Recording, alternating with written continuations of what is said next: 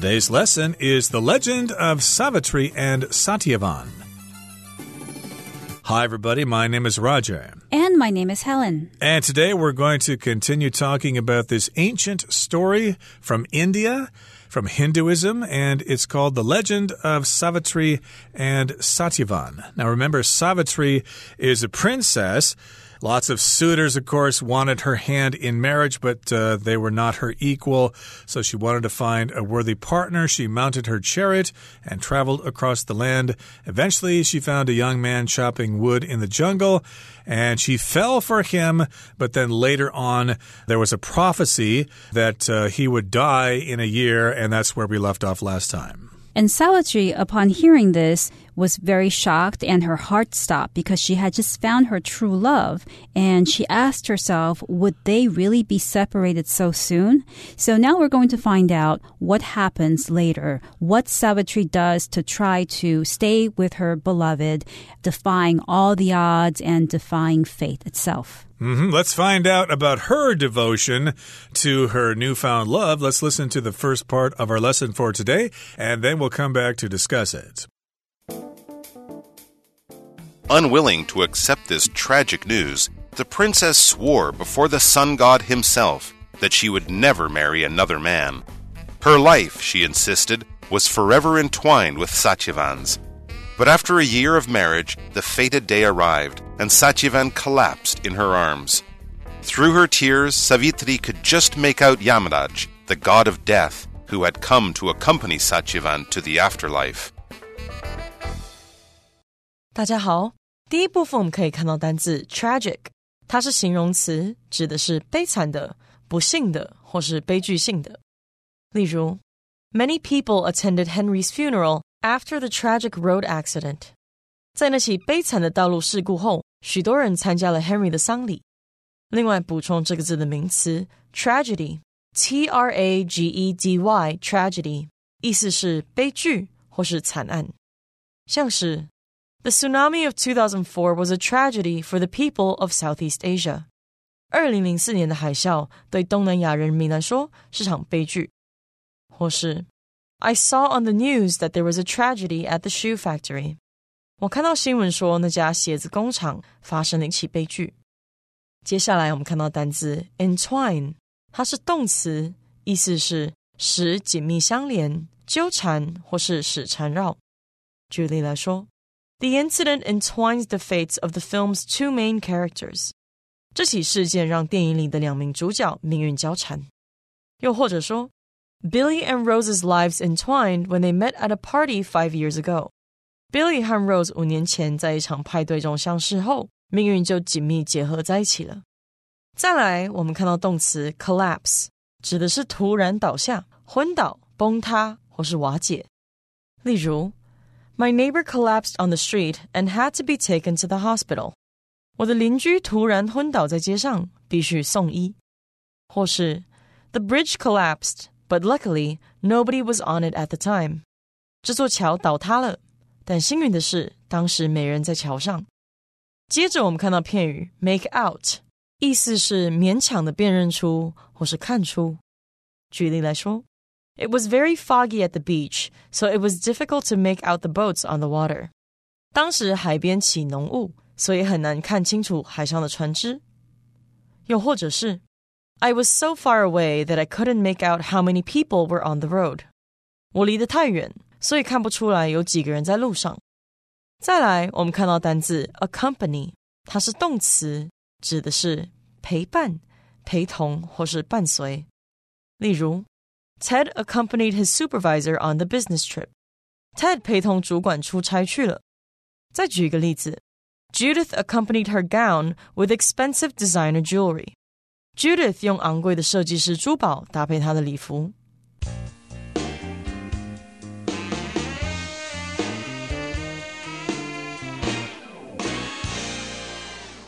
So Savitri has found out that her beloved Satyavan is going to die in one year.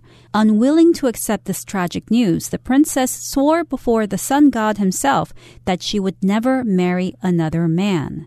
So when she heard this news, which here is called tragic, now something that is tragic causes great sadness, and it's usually used to refer to someone's death or someone's extreme suffering. So when she heard this tragic news, she refused to accept it.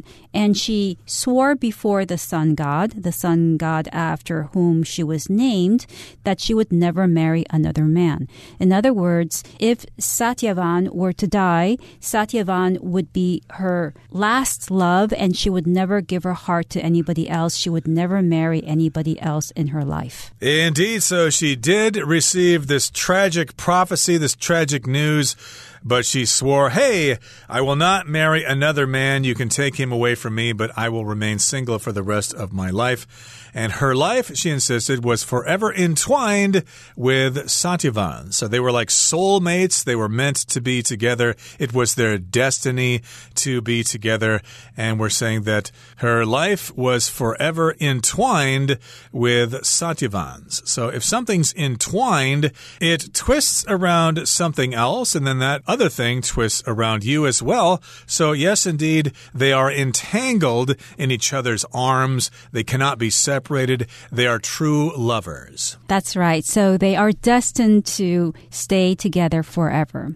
Now, after a year of marriage, the fated day arrived and Satyavan collapsed in her arms. So here we're talking about a fated day. Something that is fated is definitely going to happen because of fate. So you can talk about a fated tragedy as well that means this tragedy was bound to happen. It's definitely going to happen because it was decided by fate. So it was decided by fate that that day Satyavan was going to die. And indeed, Satyavan collapsed in her arms. When you collapse, you fall down suddenly because you're ill or because you're tired. In this case, Satyavan fell down. He collapsed in her arms. So she caught him when he fell down because it was the fated day that he was going to die. And we're describing this as the fated day. You could also say this was the fateful day when fate was to be fulfilled, when prophecy was to be fulfilled. And indeed, it looks like it came true. Satyavan collapsed in her arms. And of course, she was very sad about that. And through her tears, Savitri could just make out Yamraj, who is the god of death, and he had come to accompany Satyavan to the afterlife. So she was crying, Oh, my dear Satyavan, you've died. What am I going to do? But uh, through her tears, she may have looked up and noticed something. She could make out Yamraj. Here we've got make out, and that just means that you kind of see something. It's not clear at first, and you're not quite sure what you're looking at, but then later you can see some familiar features. So you can make something out. If you look at clouds, for example, mm, that cloud looks like something. I can sort of make out the image of a turtle in that cloud or something like that. So in this particular case, she could tell that it was Yamraj, who is the god of death. And of course, when someone dies, the god of death is going to come to take you to the afterlife. And here we've got the verb to accompany, which means to just basically go with somebody or to escort somebody. That's right. So if you're going to see a doctor, you might want someone to accompany you, like a friend or a family member, so that that person can take you back home if you're feeling sick. And a word about the phrasal verb make out. You can also use this phrasal verb when you're talking about things that you're listening to. So if you don't understand what you're hearing or listening to, you can also say, I can't make out what that person is saying. Or you can also use make out to say something about what you're trying to understand. I can't make out what that person is saying because that person is speaking a different dialect. So those are different ways of using the phrasal verb make out. Right. So she could tell it was Yamraj, the god of death. And of course, the god of death had come to accompany Satyavan to the afterlife. And of course, the afterlife is the next life after this one, depending on where you're going. And it kind of depends on your religious beliefs. Of course, the afterlife for Christians would be either to go to heaven or hell. But uh, in Buddhism, maybe your afterlife means reincarnating into another life form or something. There are various interpretations of what the afterlife is, but basically, it's the life after death. Okay, that brings us to the end of the first part of our lesson for today. Let's move on now to the second part and continue to learn about Savitri's devotion. Savitri was determined not to leave Satyavan's side, so she followed Yamraj until her feet bled. Impressed by her persistence, Yamraj offered to grant her one wish anything but her husband's life. Savitri requested that her father in law's sight be returned. Her wish was granted, but Savitri refused to depart. Upon being offered a second wish, she asked for her husband's kingdom to be restored. Again, Yamaraj agreed and continued on his way, but still Savitri refused to leave. 最后第二部分，我们看到动词 grant，它的意思是给予、授予或是准许。我们可以说，The scholarships were granted to exceptional graduates。 这些奖学金授予杰出毕业生。也可以说，The star granted a rare interview with a magazine reporter。那位明星准许一位杂志记者做难得的访问。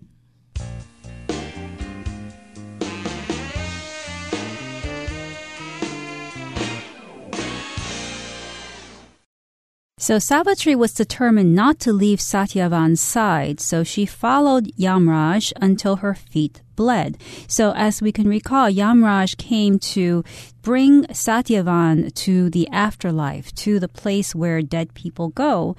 And Savitri was determined not to leave Satyavan's side. That means she was not going to leave him. Doesn't mean that she has to stand next to him by his side, but she was not going to leave him alone, allow him to be taken away. So she followed Yamraj until her feet bled. She walked a long time. So because she walked long distances and because the ground was probably very rough and very hard, her feet started bleeding. Exactly. And to bleed is when blood comes out of your body due to injury or something like that.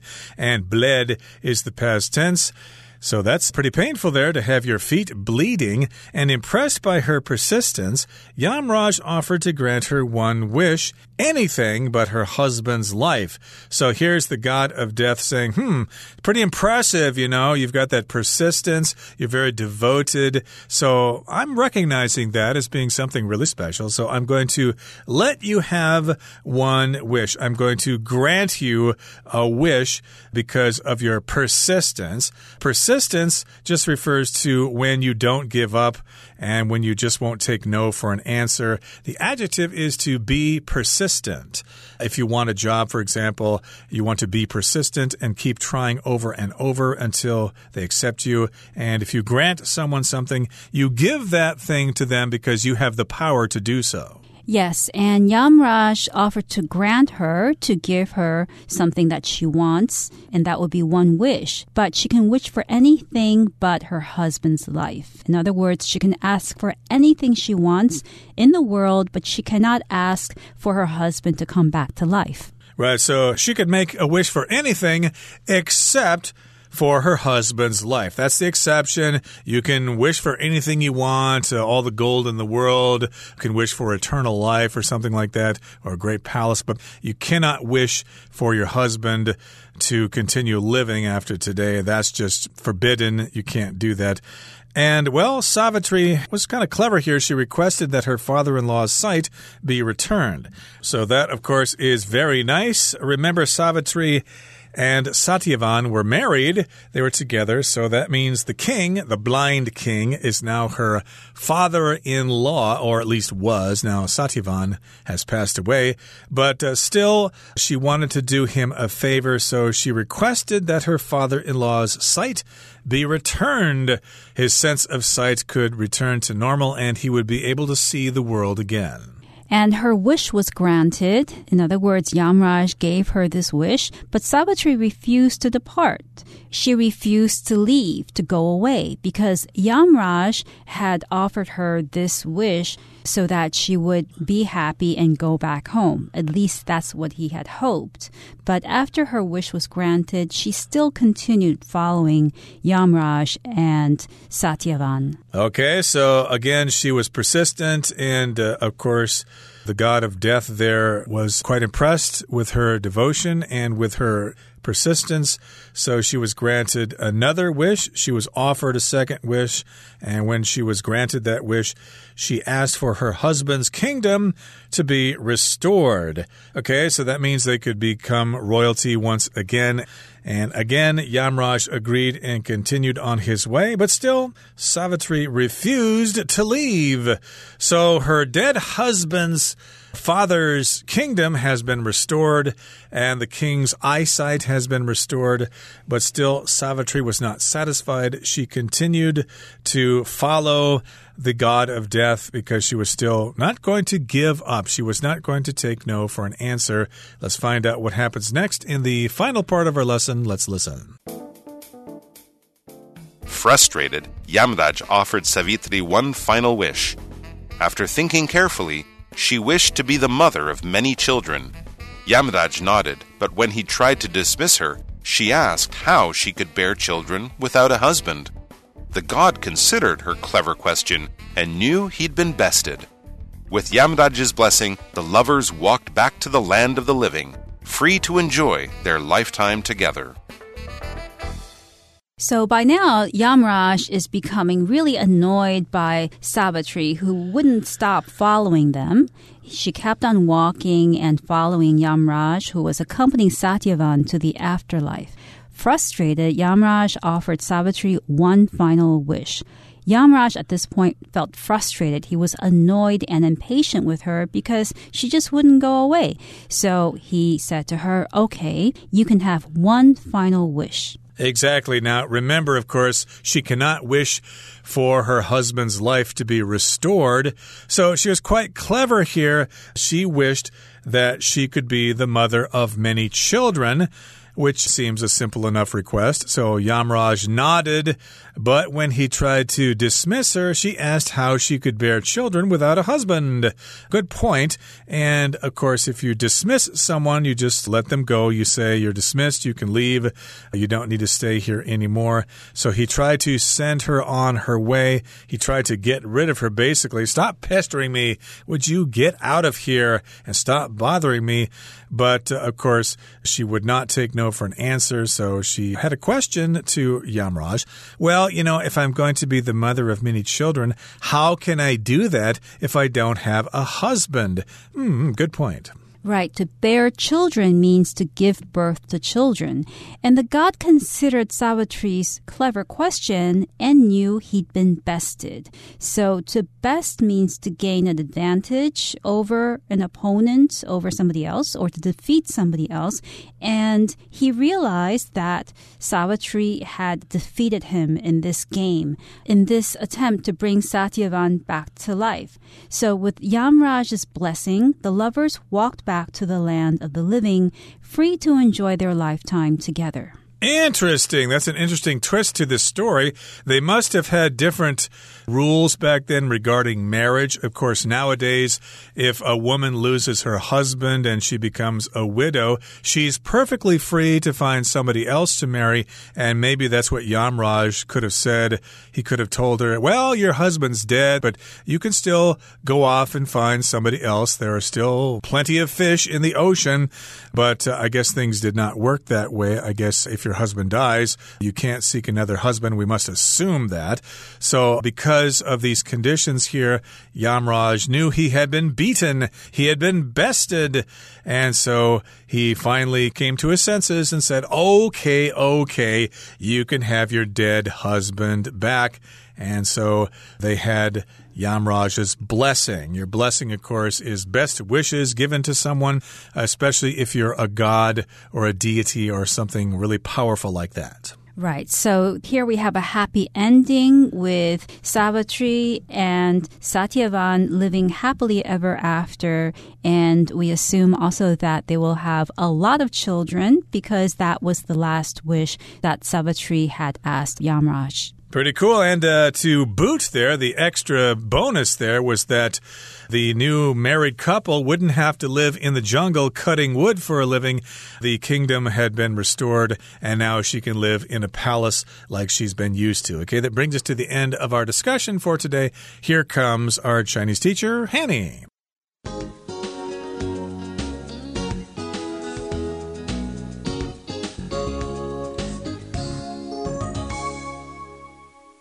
各位同学，大家好，我是 Hanny。我们来看今天的文法重点。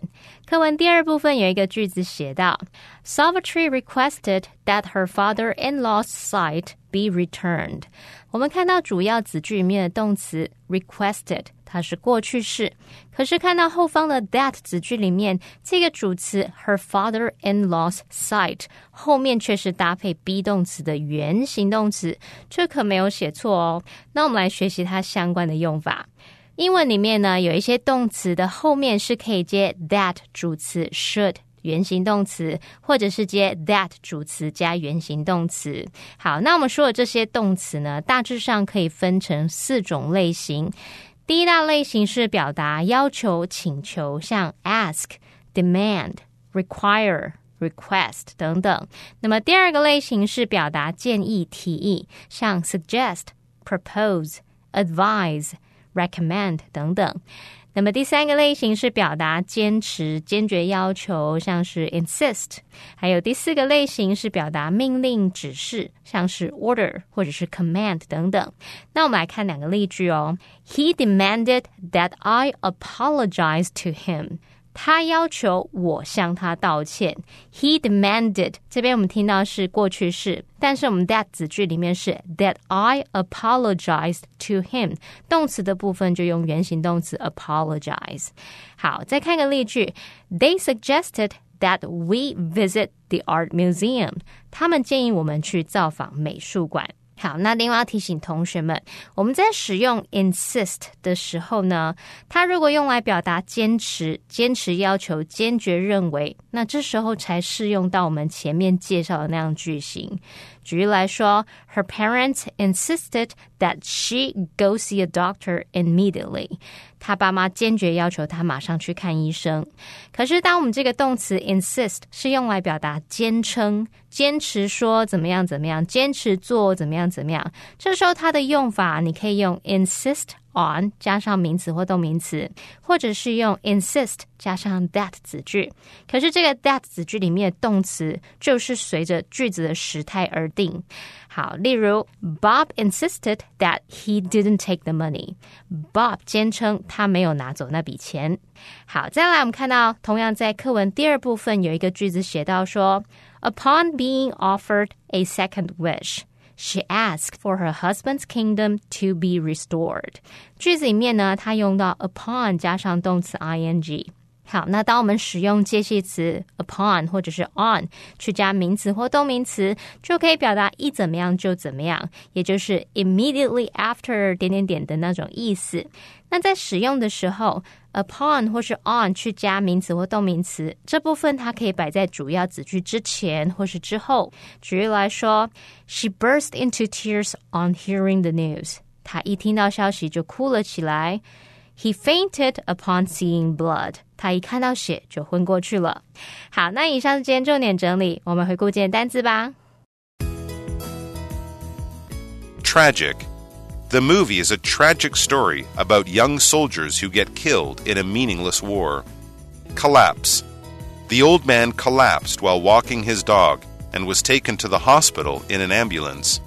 Accompany. Two teachers accompanied the students on their field trip to the zoo. Grant. The board of directors granted the manager a chance to respond to the negative performance reviews. Depart. The bus was scheduled to depart at 8:45 but was delayed by a flat tire. Frustrated. The child became frustrated from losing the game and knocked the game pieces to the floor. Dismiss. The witness was dismissed after telling the police everything she saw that night. Blessing. Though she wasn't sure if it would work, the boss gave her blessing to the team's new advertising strategy.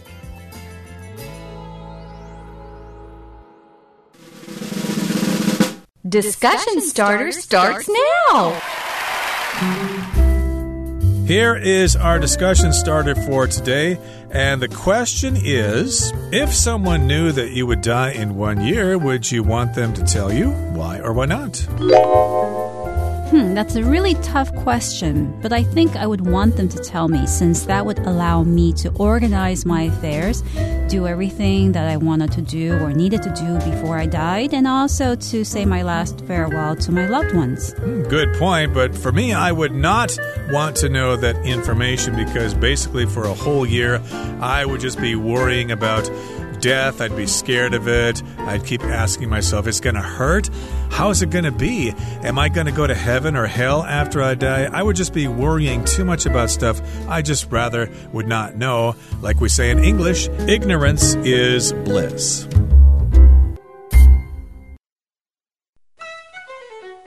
Well, everyone, today's article has come to an end, and I sure hope you enjoy reading along with us. I am Helen. I am Roger. See, you, next time.